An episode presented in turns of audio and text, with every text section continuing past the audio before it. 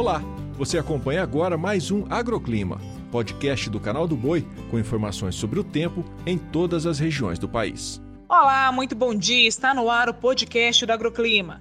E a chuva segue bem regular na maior parte do país. No Pará, por exemplo, muitas cidades já estão secas há um bom tempo, afetando áreas produtoras e também de pastagens.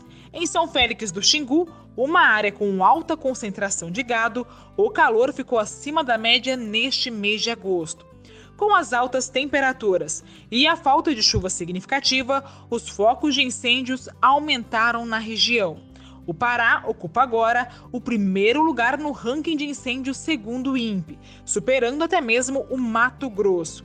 Desde o início do ano até agora, foram registrados mais de 10 mil focos apenas no estado.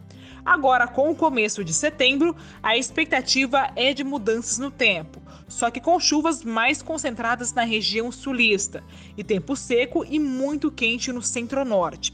Nota-se que até o dia 15 não há previsão de chuva expressiva no Pará. E agora, falando da região sulista, durante a primeira metade do mês de agosto já deve cair a chuva mais expressiva. Isso devido à formação de um ciclone e uma nova 50 milímetros até o dia 6, não se descartando o potencial para transtornos.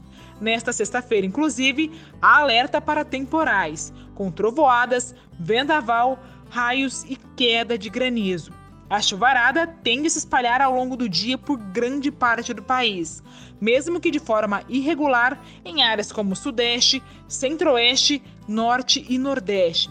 O destaque, de fato, é a chuva que pode acumular mais de 50 milímetros em poucas horas, especialmente no estado gaúcho. O agroclima pode ser acompanhado também na programação do Canal do Boi e em nosso portal, o sba1.com. Até a próxima!